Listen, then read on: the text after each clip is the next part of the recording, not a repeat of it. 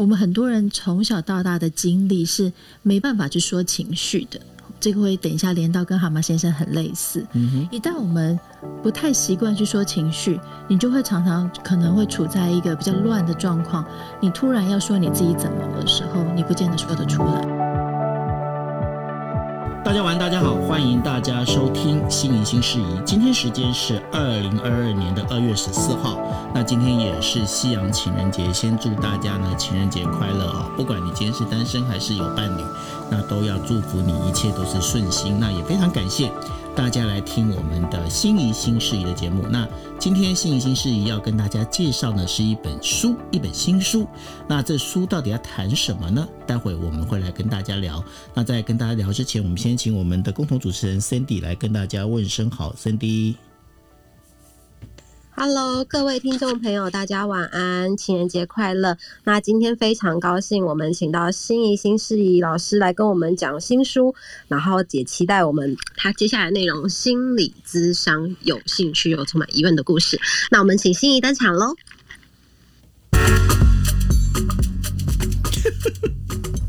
你们换音乐为什么不跟我讲一声？因为情人节。好。好，四月一号轮到我吗？幸福，那那天有节目吗？我不知道，看一下。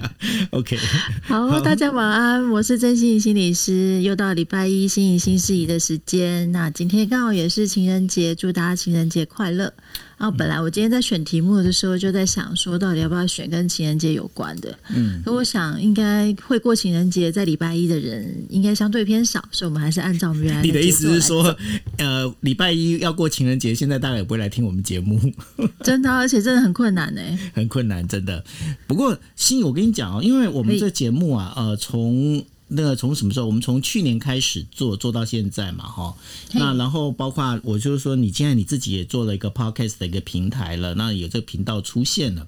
大家如果要听那个心仪的频道，你就直接就点上面哦，点击上面，然后记得哦开订阅哦，记得那然后订阅那个心仪的内容。那如果大家都觉得很棒的话，也帮帮忙大家呃，就是把它分享出去哈。那在我们这一年里面开下来的话，其实我要谢谢你，就是我开始更了解一个心理咨商这件事情哦。那因为过去哦，过去在呃认识你之前，我都会觉得一件事，就是说心理咨商啊，心理咨商啊，不就是找一个专业的，然后收 收费，收费要打这个加重点，啪啪，然后收费的这样的一个聊天的一个人。后来我才发现。好像事情不是这样哦。嗯嗯，其实我也要谢谢，就是九 L 跟 Sandy 哈，就是呃最近出现蛮蛮蛮特别的情况，就是有一些个案他等了很久才等到我的出诊，这样。那我问他说：“哎，今天什么原因过来啊？”他居然开头说：“啊，我是你粉丝。”这样，然后我就会笑出来，我说：“啊，粉丝呃也不不不一定需要来心理咨商，那我们才会谈到后面的内容。”这样。嗯所以我觉得今天来谈这本书，其实有一个很大的重点。我大家可能在听我的节目听了一段时间，可能大概知道心理师跟心理咨商是在做些什么这样。那我相信大家没有身历其境的时候，对于心理咨商应该还是一种雾煞煞的感觉。难道就是两个人坐在房间里面聊五十分钟？那到底要聊些什么？那聊些什么？我真的呃，这么沉积二三十年的问题，真的有办法这样聊聊就聊出一个解路来了吗？吼，那像我今天去找我的督导老师讨论，就是我们的个案内容，他就跟我讲了一个很蛮有趣的经验，就是他过去我的督导是一个精神科医师，但是他有在做心理治疗。他说以前过去在从就是专职在当精神科医师的时候，有一天晚上来了一个病人，讲跟他讲了很久。然后这个病人他觉得他的问题不是需要开药的，而是需要去谈出他心里的理路来的。这样，那谈了很久，然后病患本身也觉得很有帮助的时候，突然一个回马枪问了我的老师说：“哎，那神西啊，吼，今天都没有开药，哎，那你是不是要退我挂号费？”这样子。然后他听了就很倒谈，就是说，好像大部分人觉得有疗效这件事，还是会觉得是药物。嗯，可是。我们对于药物又会有很一个很复杂的情感，就是又觉得吃药有用，嗯，然后又怕副作用，嗯，所以今天谈话这件事为什么会发生作用，我们就要从这个蛤蟆先生去看心理师这这一本书里面来一探究竟。那我不知道大家有没有看这本书，就是这个是过去在国外已经风行一段时间，然后台湾最近把它翻译出来。那那个时候我看到博客来在介绍这本书的时候，我就很好奇，所以我就直接就下单买了电子书。说我一看好喜欢哦，因为它完全就是用很深入简出的方式在讲说心理智商到底是什么这样。嗯，所以我就先开头先跟大家描述一下这一个这本书的一个故事，这样。那如果我觉得不足的地方，再请九友帮我补充。就是，嘿，蛤蟆先生他是一个蛤蟆家族里面的后代，这样子。然后他上面呃，爸爸跟妈妈，爸爸的特色就是比较严格，然后对于孩子要求比较多。那妈妈是一个家庭主妇这样子。然后虽然很想疼孩子，但是他也会比起疼孩子，妈妈更服从于先生的。呃，丈夫的规则下面，然后蛤蟆先生就是在一个这样子还蛮不错的家族长大的。可是长大的过程中，他就开始呃出现了一些状况，包含闯祸啊，包含入狱啊，吼等等，甚至逃狱，做了很多就是跟他家里面期待很不一样的事情。这样，那等到他出狱之后，回到家里面，他的朋友再去找他的时候，就发现说，哎，怎么以前跟他这种。因为他年蛤蟆先生年轻的时候是一个呃很很应该说多变的男人这样子哈，就是一下会有很多呃出逃这样子，嗯、所以当我们看到蛤蟆先生突然很意志消沉的坐在家里面的时候，他们就吓了一跳这样子。所以他的三个朋友呢，他的三个朋友就开始讨论是这该怎么办。嗯，然后朋友就说：“哎，我们最近看到一个心理智商的广告，哎，那我们是不是要劝蛤蟆先生去看心理智商这样子？嘿，可是当 A 朋友。”是说出这句话的时候，B 朋友第一个浮出的感觉就是：哎，等一下，哎，心理智商好像是很严重的人在去做心理智商，哎，那蛤蟆有这么严重，需要到去看智商吗？嗯，那这边我就想要先断点一下，带到我今天第一个重点，就是很多人就会有一个疑问说：哎，我的状况需不需要去做心理咨商？那到底什么状况需要做心理咨商？什么状况需要去看心理师呢？是。那我简单的回答就是：一旦你觉得有任何情绪困扰影响到你生活的时候，你都可以去找心理师。这是一个。嗯。第二个部分是你觉得有很多人生问题，包含是你的生涯。呃，不知道怎么定位，包含是你觉得你跟父母的关系，你跟情人的关系，你跟兄弟姐妹的关系，你在办公室的处处呃处遇，你觉得很不知道该怎么办，你有很多关于生活、人生、生命的疑问，这类的人，你不见得生病了，你不见得归类到你需要去看精神科，但是你一样可以来找心理师谈话。所以我简单的把它分成这两种。对，那，那这个蛤蟆先生呢，其实简单的讲，为什么大家就是他几个朋友哈，他这个他总共有三个朋友嘛，就包括了这个獾鼠、鼹鼠跟呃就是水水鼠，总共有三个朋友。然后呢，阿蛤蟆先生其实刚刚我心仪在跟大家讲的时候，都把蛤蟆先生他把他讲的比较心仪讲的比较温呃等于温和一点。蛤蟆先生简单讲是怎样，他就喜欢闯祸啊，然后以前就是三做什么事情都三分钟热度这样子啦。那然后呢，这个故事里面就是这个蛤蟆先生让人觉得说，哦，哎，真的是为什么忽然在怎么变得意志消沉？那叫做什么？这是跟现在在讲的，就是有一点像走到了属于呃有忧郁症的这样一个状态，对不对，心仪？嗯，没错，所以他们也觉得他情绪上面看起来像有点忧郁，所以建议他去看心理师。嗯，所以我们就会开始顺着蛤蟆先生的路径，进到他第一次跟心理师见面的时候，这样子。嗯、那大部分人来看心理师，我把他对照一下，他的心理师是苍鹭嘛？苍鹭先生哈，对，我也会把他对照成是大部分的患者来第一次看我的时候会有哪些疑问，这样子。嗯那蛤蟆先生第一次去看苍鹭先生的时候，他其实很不知所措，他就告诉了他的心理师，也就是苍鹭先生说，说是别人叫我来的，嗯，是我的朋友叫我来的。这点很有趣，哎，怎么说？因为。因为很多很多人其实他们就就像刚你刚才所讲的，因为我们在身体身体如果有疾病，比方说我可能啊、我肚子痛，或者是我手我手或脚我可能割伤我受伤，我知道说我生病我可以看得到，可是因为心理的病好像看不到啊。那然后就像你刚刚才讲的啊，神西奈我基本跨料啊，摩铁油啊，就好像觉得说诶。心里的那种就是有一些状况，我好像这来看你好像不太对，所以我有点不好意思，所以我会跟你讲说，哦，是别人叫我来的啦。嗯。这是一个可能性哦，谢谢九二附和这一段，就是其实我不知道该怎么去呃说我的状况，我只好先说别人叫我来，这是一种。嗯、还有第二种的可能性，就是有的人他已经到他内在非常的。混混乱了，嗯，就是他有太多的情绪，他没有办法抽丝剥茧，是，所以他一时不知道怎么办的时候，他也会就是说，其实我也不知道我自己怎么了，这样子，就跟蛤蟆先生一开始去看苍鹭先生的状态是一样，他其实不知道自己怎么了，他只知道自己很忧郁，然后知道他的朋友叫他来，所以他就想来试试看，这样子，嗯，所以很多人。在这边，如果听众你想要做心理咨商，你不代表一定要你要很有知道你自己怎么了吼，不是说哦，我今天喉咙痛，我去看耳鼻喉科，你不一定需要到这么清楚。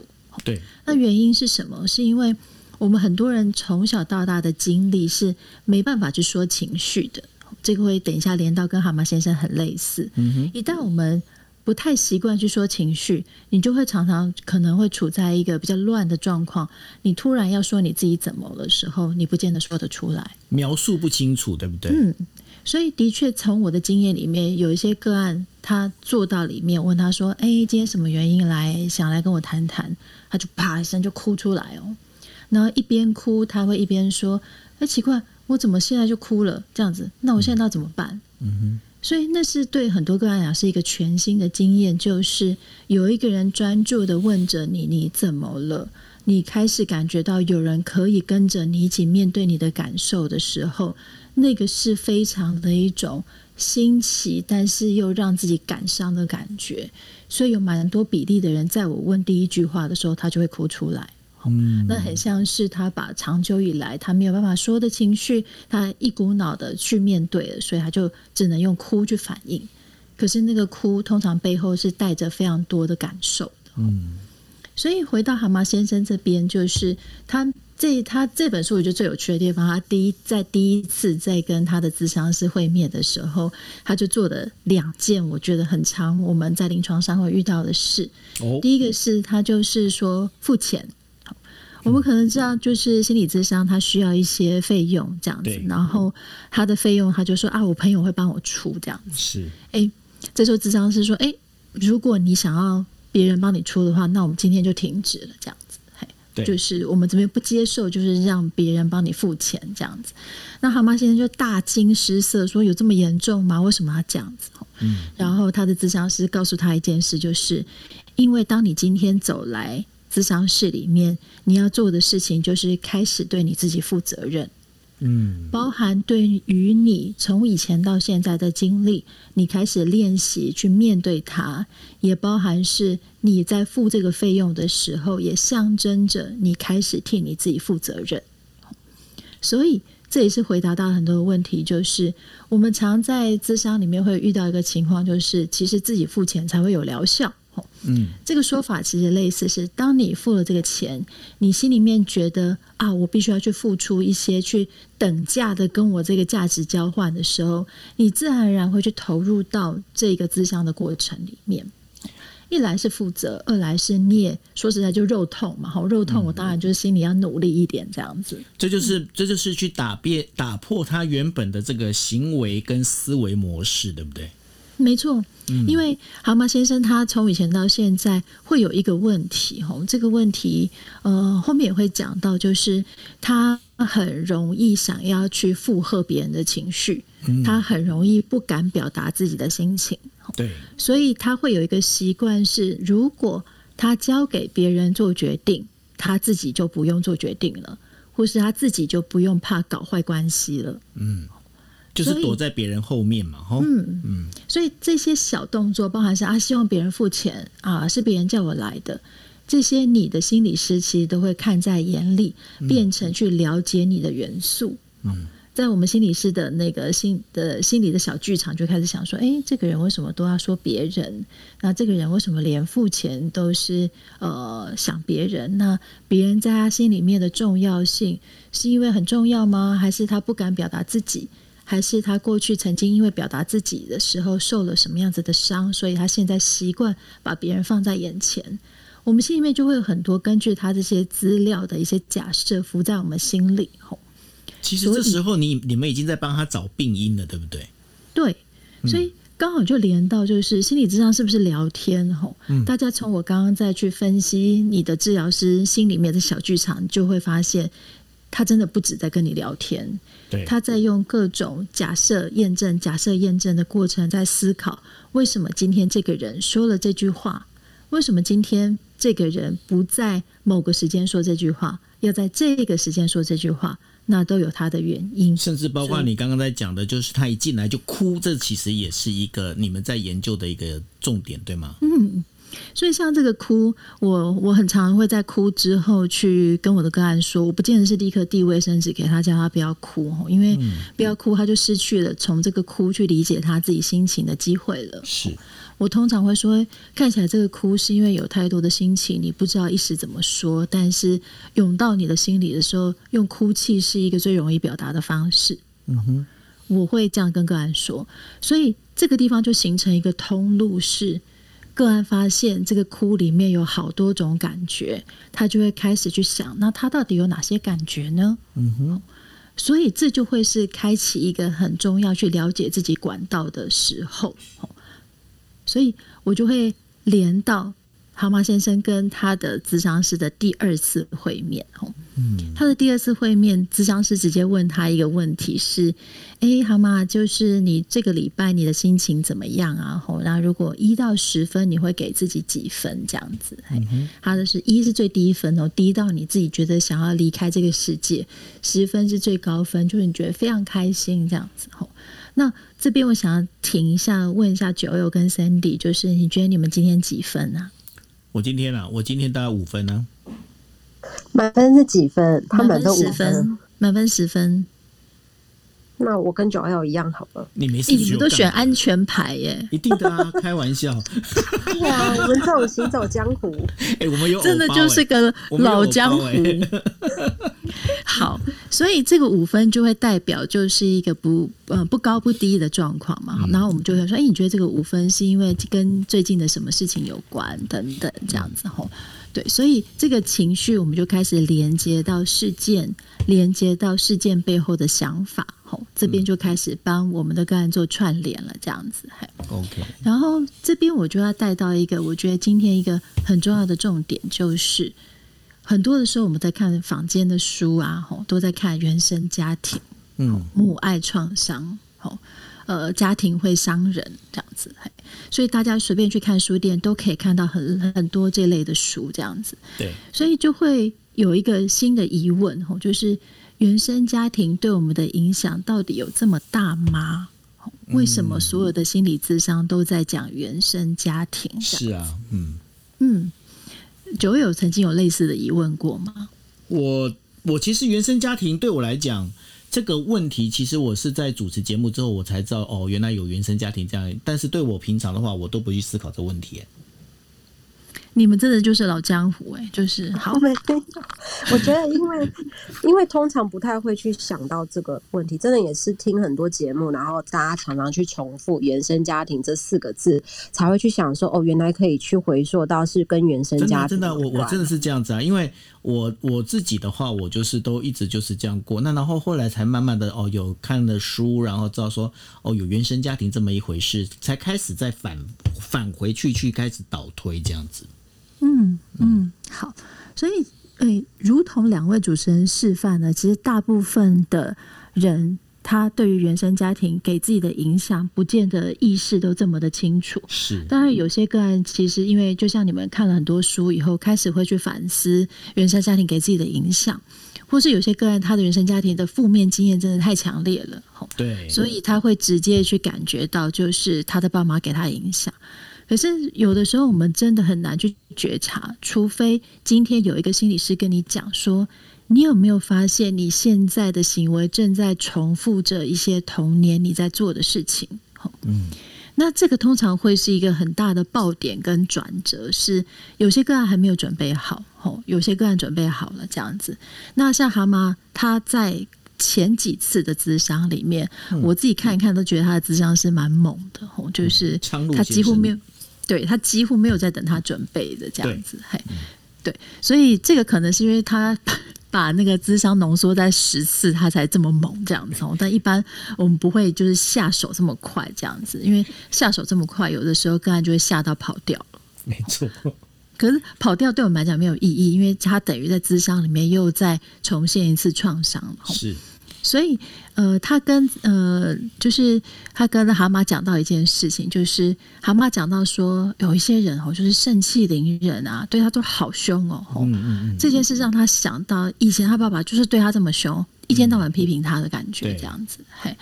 然后这个时候，他的智商师也就是苍鹭先生就跟他介绍了一个词，叫做儿童自我状态。嗯，那这个儿童自我状态就是，呃，他说明一件事：我们很多的时候，我们内在的自我其实是从童年的各种轨迹慢慢构筑而成，对，包含童年的时候谁怎么对我们等等的。可是我们身为小孩子的时候，其实我们有只有基本情绪哈，一般来情绪我们就是六大基本情绪这样子嘿，是，对。可是慢慢的，我们透过长大社会化的经验，这个情绪会越来越复杂，有很多细腻的感受，然后他会再因为这些情绪慢慢变成一些行为，嗯，那这些行为就会在长大里面出现类似的状况，这样子。那怎么说呢？就是蛤蟆他在为长大之后，他面对那一些盛气凌人的人，吼，他通常就会一时没有办法说什么样子的话，吼，然后他有时候就会出现一个情况，就是啊，那个人又在怎么样怎么样对我了，嗯，那个人又在对我凶了，这样子。所以这个时候，他的智商是跟他讲了一个说：“哎，你有没有觉得你在玩一个游戏？吼，嗯，那这个游戏它的缩写叫 P L O M，这样子，嘿、嗯，就 Poor Little Old Me 这样子。嘿，你有没有觉得你在玩一个游戏？就是哇，那个从以前到现在就好可怜的我这样子。对。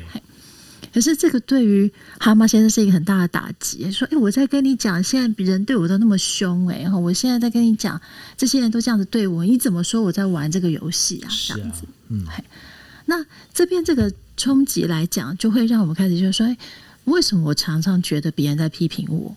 我们跳离蛤蟆先生，回到我们自己身上，为什么我们常常觉得我在被别人欺凌？嗯。”所以我们在感觉到别人在压榨我们，别人在对我们不好，别人在批判我们的时候，我们常常的矛头会对在于是他为什么要这样子对我？吼，那为什么他可以这样子对我？我们所有的思考会指向在于对方都这样子对待我身上。嗯，可是我们却忘了一件事情：是我们有没有可能回到自己身上？我们有没有可能让一些经验重复了？嗯。比如说，当今天蛤蟆他过去在他爸爸对他的态度之下，因为他爸爸是一个呃，简单来说就是一个在朋友眼中很完美的人，这样子，然后就是把家照顾得很好，工作能力也很好，然后又非常的 gentleman 这样子。可是蛤蟆完全就不是这样子的孩子，这样，所以他从小到大，他一直感觉到一件事情，就是他觉得他的父亲在对他失望。他感觉到父亲又在呃贬低他，又在贬义他，所以他会把他父亲对待他的方式，容易用现代的术语讲，就是投射到别人身上。哦，别人有一些批判，别人有一些对他的一些指责，他就开始连接到他的小孩模式，他的原来他在面对他爸爸的那个小孩模式。就算他今天是一个大人了，他也会在遇到相同的人事物的情景里面，把小孩的这个模式给搬出来。嗯，所以他就会把自己把他搬到就是一个小孩模式，所以他就把对方其实当成就是像爸爸一样的嘛，吼。那然后就是那种对待，就是啊，其实就是我们刚才提到，他把自己就变成我是幼小，跟以前一样又小又可怜的这样的一个小不点，所以说我就是会被你们这样欺负。那这当中，这当中有一个很很重要，我其实我刚才听到了有一个还蛮有趣的一个点哦，就是说苍鹭先生呢，你刚才讲他下猛药，对不对？嗯，所以说。其实我们去做心理咨商的时候，你不要想说咨那个咨商就是心理师，他会让你就是每次的个过程其实都会觉得非常愉快。所以有时候你们也会去把这个这用不愉快的过程去把他的内心的不管是压力也好、焦虑也好或愤怒也好，重新把它激发出来之后，然后去让他自己自我察觉。你们会做这样的事情吗？嗯嗯，九二带到一个很棒的转折，是我们一开始在 run 的时候没有连到，但是它却是一个很重要的，呃，在心理咨商里面出现的情形是，咨商里面有很多不同的学派跟手法，吼，那我们很多的时候都会把。包含是你怎么样去建构这个个案发生了什么事情，它的理论基础都不一样。那详细的部分我们就不多说，因为它有点复杂。但是，一样在面对愤怒这件事，有的人我们在讲呃比较传统的动力学派，我们会试试图去思考，就是这个愤怒跟他过去的经验有没有关系哦，甚至这个愤怒有没有可能是他把他对于他爸爸的感觉丢在我的身上了。这个是在这个书里面有讲到的移情反应这样子。但是只要出现了这样的感觉，其实我们就可以做几件事。第一件事，在蛤蟆跟苍鹭在对话里面也有过的事情，就是当。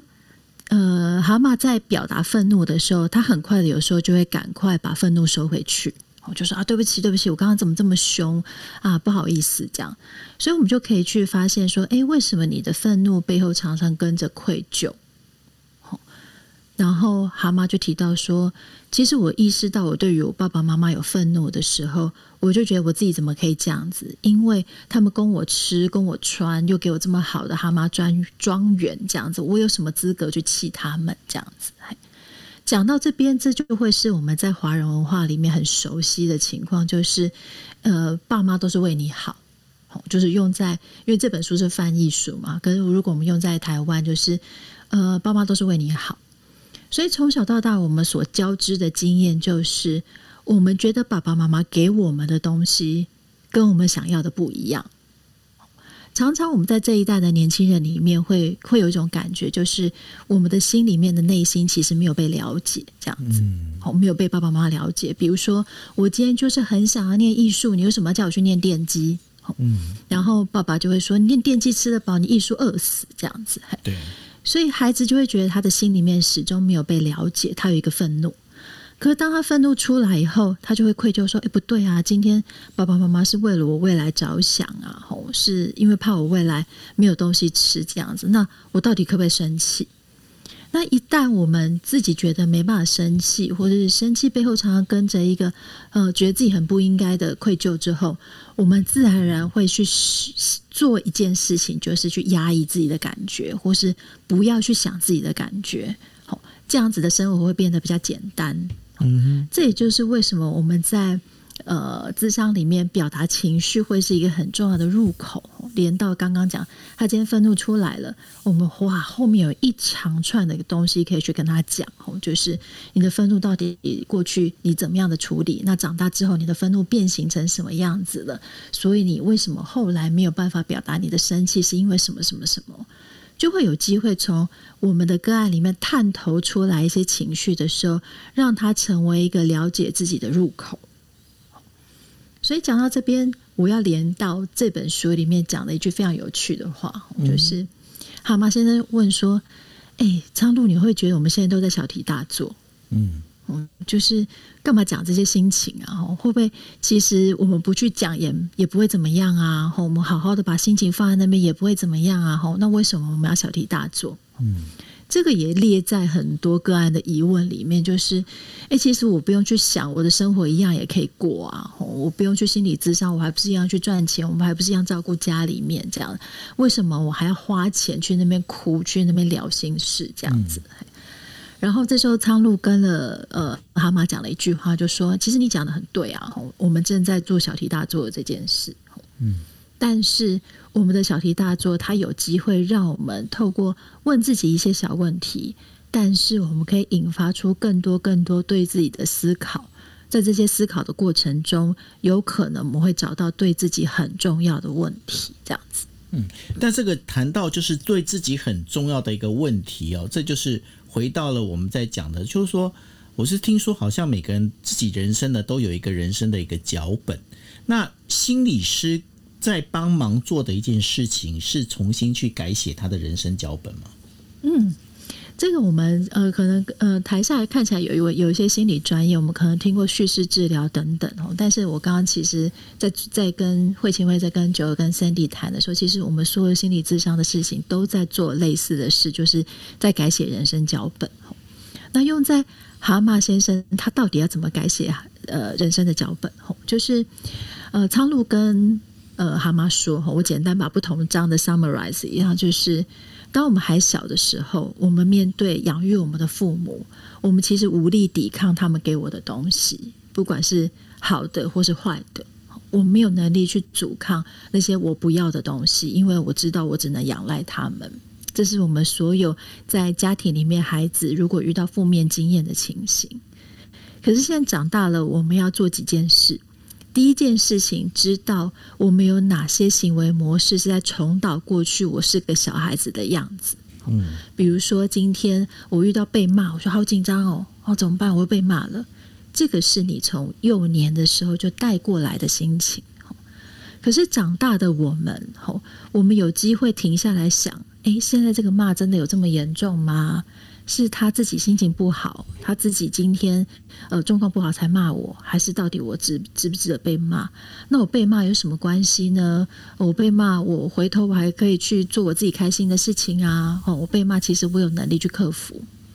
这个是长大的我们，我们开始产生了一些生存的能力了，我们产生一些疗愈自己心情的能力了。我们有机会不用用反射性的方式去面对小时候我们最害怕的经验，就是被骂。嗯，所以这个时候我们就在改写人生脚本啊！吼，因为我们在跟自己幼年的反应模式做一个区隔。那这个真的不会是说我一下顿悟，我马上就可以改变过来的吼。也就是我今天可能稍微实验一次，好，我今天被骂了，好，没关系啊，一哭一哭，好，算了，我就去健身房运动一下，嗯，哎，发现我心情好了，哎，我发现我不像小时候那样只会闷在被子哭，觉得自己好无助哦，我就得到了一个新的经验，就是我有办法疗愈我自己，所以我们就在长大的过程里面，不断的透过觉察。顿悟实验看看，再来觉察顿悟实验看看，我们就成为了一个新的自己。嗯嗯，所以心理师在某个角度里面，其实就是在协助呃我们，然后呢，去把我们这个人生的脚本重新再写。那这样的话，其实心理师好像也不算是精神科医师，他也不算是啊、呃、自己的家人或是朋友，他就是一个局外人。然后他从局外人角度来帮你。带着你去重新透视你的人生，是这样的概概念是没错的吗？嗯，嗯，所以我们常说，今天如果呃，Joel 或者 Sandy 今天有人生什么困扰，就说，哎，我今天可不可以去找心仪咨商一下？哈、嗯，我就会说，哎，不行，我们只能聊天，我们不能咨商这样子。就是我们没办法做熟人的咨商这样。嗯，可很多人不理解为什么，就是熟人你不就不用花那么多时间来问我，你不是更了解我了吗？哈、嗯。但是就是因为朋友有朋友的互动模式，对，朋友有朋友互动的习惯，你就会预期到说，今天啊，曾心怡是我的朋友啊，然后他呃就应该讲一些安慰我的话。可是不行啊，我在心理师里面还是必须要给你一些些东西，刺激你去想。然后这时候你就不爽，说你我朋友，你怎么可以这样讲我？你干嘛刺激我？你怎么可以在 对？你怎么可以这样讲？我在玩心理游戏，你怎么不可以？你怎么可以不跟着我去骂老板这样子？嗯嗯嗯。所以双重关系是没有办法在智商关系里面成立的。嗯。所以这边也是我们常常在讲的，就是我们在讲界限，界限。吼，就是不管以前的那种情绪勒索，我们在讲人跟人要有他的界限。然后我们刚刚讲的蛤蟆，他长大后的自己，他跟小时候的自己要有界限。对，包含咨商，你也必须跟你的心理师有有界限，是因为有界限，你才能够把他完完全全的当成一个心理师，完完全全知道他不是你的朋友，他不会去八卦你的问题，嗯、你才会真的安全的把你的事情讲出来的时候，他才会是一个帮助你觉察的空间跟时间。是，那如果说我今天我没有办法去心理咨商的话，那我该怎么样帮助我自己重新再重新找到我自己呢？当然就是听心怡新视野啊，没有这个，这是这这是非常重要，这个加加重点画荧光笔，OK？你看，你看，我每次就会出现这个问题，我就可以示范一次给大家看，就是我是一个很害怕别人称赞的人，嗯、就是我每次被别人称赞或是要可以真的是越来越美耶，然后这时候就会语塞。然后这时候语塞，他其实帮我转移话题，真的，他就会是一个我自己内在的模式，就是为什么我这么害怕别人称赞？他一定跟我小时候的经验有关，是，对，所以从小小的思考里面，就包含是你简单的跟朋友朋友对话，哈，为什么你那么在意别人？呃呃，IG 里面的挚友里面没有你这样子，嘿。因为是那个 Instagram 那个绿圈圈跟红圈圈影响了蛮多人，这样。那为什么那个有什么差别啊？就是有一些挚友才能够看得到的现实动态，我好钝感，就是你可以设定这样子。我超钝感的。好，没事。然后就会有人说漏嘴，哎，你有没有看到他那个动态？哎，我怎么没看到这样子？哦，所以他就不是自由圈。对对对对。OK，那你就会开始去想，有的人就可以不在意啊，有人说算了啦这样子啊，有的人就想，我明明跟他很好啊，他为什么这样子对我？这样，嗯，他就会是你在任何焦灼点，你在任何你特别感觉到有情绪的时候，他就是你一个很重要的洞口。嗯哼，那从我们今天的蛤蟆的故事里面，你可以去想想，你过去有没有发生过很类似感觉的事情？哦，就是被骂，诶，你开始去回想从小到大你被骂的情境怎么样？哦啊，你想到了有小时候你被骂的时候。没有一个同学来救你，没有一个同学来安慰你，这样子，所以你常常会在被骂的时候感觉到很孤单，你会感觉这世界上只剩下你一个人。所以原来这么害怕被骂，不是因为我自己不好，是因为当下的情境让我有这样子的感觉，而被我带到长大了。嗯，然后接下来我们就可以做第二个步骤是，那现在我长大了，我不再是当年那一种没有人会救我的人。现在没有人救我，我自己去找人救总可以吧？嗯，我开始去帮自己想办法，是跟小时候的自己不一样的。哦，你可以去实验，你可以去找朋友一起去想，你有什么方法？那你就开始在生活中练习做改变，做改变，它就会是一个有点像我们在讲情绪治疗这样的方法。那当然不见得每一个人在治疗上面都一定很成功，或是一定可以很顺利。那这时候你当然还是需要心理师，或是你在我们刚刚前面讲需要心理咨商的情形，你已经很忧郁了，你影响生活，你已经没办法出门了。诶，这个时候不是治疗的时候，哦，是因为你的能量已经不足以让你治疗。那这个时候，你还是要去找心理师、精神科医师帮助你去厘清你的问题是什么，然后给予你适当的治疗方式。嗯，OK，所以呢，呃，这个我们再从蛤蟆先生去看呃心理师这样的一个故事里面哦，大概可以理解到，就是说第一个。大家对于这个心理咨商这件事情到底是怎么一回事哦？那可以从蛤蟆先生跟苍鹭先生这他们两位的这个对话里面十次的这样的一个呃，就是疗程里面，大家可以看到。那从里面的话，也谈到很多跟心理相关的这些问题，还有专有的一些方式跟方法哈。那这本书的话是呃，出版社是三彩三彩出版社出的哈。那不过呢，因为大家如果要看这一本书啊，有一本另外一本书你要搭配着看，要不然的话，它当中有一些故事你可能听不太懂。哪一本书呢？那这一本是一样是呃，这一本我自己自自己是觉得还蛮不错的一个英国童话，叫做《柳林风声》。柳是柳树的柳，柳林风声哦。那柳林风声呢？它这本书是由呃，就是字字母字母就是文字的字，然后田母的母字母文化出的哈。那字母文化出的这一本书，因为柳林风声里面他在谈的呢，他就在讲就是蛤蟆先生跟其他这个他的三个好朋友的故事。那你看完这故事里面，因为。呃，这一本就是刚刚提到的蛤蟆先生去看心理师的这个故事，它很多的衍生是从这边过来的。那从这里面的话，大家就如果把这两本书都看过的话，你会对呃，就是。作者哦就是我们在讲的这个蛤蟆先生去看心理师的作者，也就是呃罗伯那个狄保德他在写的这本书，他到底的内容是什么？大家就可以看得清楚。那在这这里头的话，我想说，呃，最后的话可能要麻烦心怡要跟我们讲一下哦，就是说一般来说，像这样听起来的话，心理咨咨商的这样的一个作用哦，它本身核心任务是要希望能够带给人家一个改变嘛。那本质的话是让对，就是让这个我们在讲的就来呃咨商的这些人呢，他有一个自我察觉的这样的一个过程。那心理师他本身他可以给的一些作用，除了改写人生脚本之外，他最主要他还可以做哪些事情呢？嗯。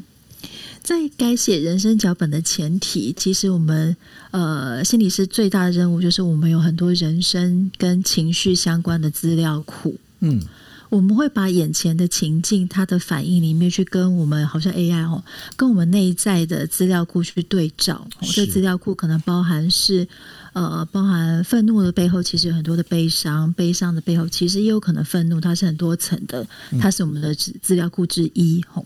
那另外一种资料库就包含是呃，我们比如说常常我们在讲做梦吼，大部分人的梦里面都是稀奇古怪的吼，可是这个梦里面，我们常常就要听到这个梦里面的元素，在跟我们内在的资料库里面去做对照。是，所以心理师帮忙的，除了在改写人生脚本的前提是，因为我们有这些资料库，我们可以帮助你去核对原来你的内在是发生了什么事。嗯。不见得我们讲的是对的，但是我们跟着你核对，让你去发现说，原来你的心里还有这么多你原来从来没有想过的事情。然后我们从你没有想过的事情再继续往下延伸，它就会有更多帮助你知道，原来你人生的脚本里面有很多是被你盖起来的。嗯，那你不把它打开，你要怎么改写？是，所以更前提的其实包含核对你的情绪，跟翻开你被你压抑的人生脚本。是，好。那呃，我们想说，这个我们节目呢，今天就要进行到这一边。大家想说，诶，为什么进行到这一边呢？我必须要跟大家讲，就是说，呃，我们接下来呢，呃，我们会尝试的把心仪心事宜的时间呢，大概缩短成就是呃，每个星期四十分钟。为什么要这样做？必须这样讲，就是说我才发现，就是哦，心仪她真的是非常辛苦。为什么非常辛苦？因为她其实她讲完之后，她隔天她还是有很多的个案，她必须要去面对哦。所以说，呃，我觉得还是要。让他早点休息，因为他不像我这样自己躺在那个床上，头碰枕枕头马上睡着哦。他只要讲完这个，每次讲完我们节目呢，他大概就是那个脑袋呢，必须就是还是在跑马灯一样，就一直跑，一直跑，一直跑，非常非常辛苦。那当然了，我们在讲说，那第二天的话，当然他还要再去做临床啊相关的这些事情哦。所以后来就呃，在上个星期的时候跟心怡讨论了一下，我们想把时间缩成四十分钟。当然，如果各位你们觉得哦，就是四十分钟，你们觉得真是太短了，那然后或者是怎么样，呃，你们可以跟心怡讲。那甚至呢，还有一个做法，就是说，我觉得呢，你们可以就是包括呢，在呃留言啊，就跟心怡讲说，哎，你们比较想听到哪些主题哈？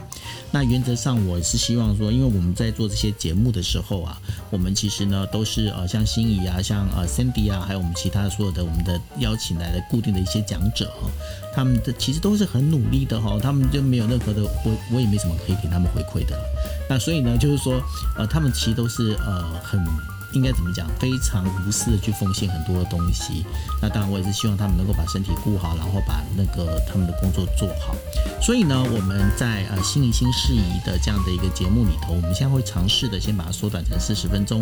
那大家也可以，就是说，如果你们呃想要听、想要知道的话，真的拜托你们赶快去哦。就是现在上头有一个，就是心怡心事宜，你也可以上 Spotify 打关键字“心怡心事宜”找到哦。增加订阅，然后呢，让心仪知道说，哎，你们你们其实是还蛮喜欢听他在告诉我们这些故事。那当然，另外的话就是包括了，就是可以给他一些反馈回馈。好，那我们今天节目就进行到这一边，那也非常谢谢大家的收听哦，大家晚安，拜拜。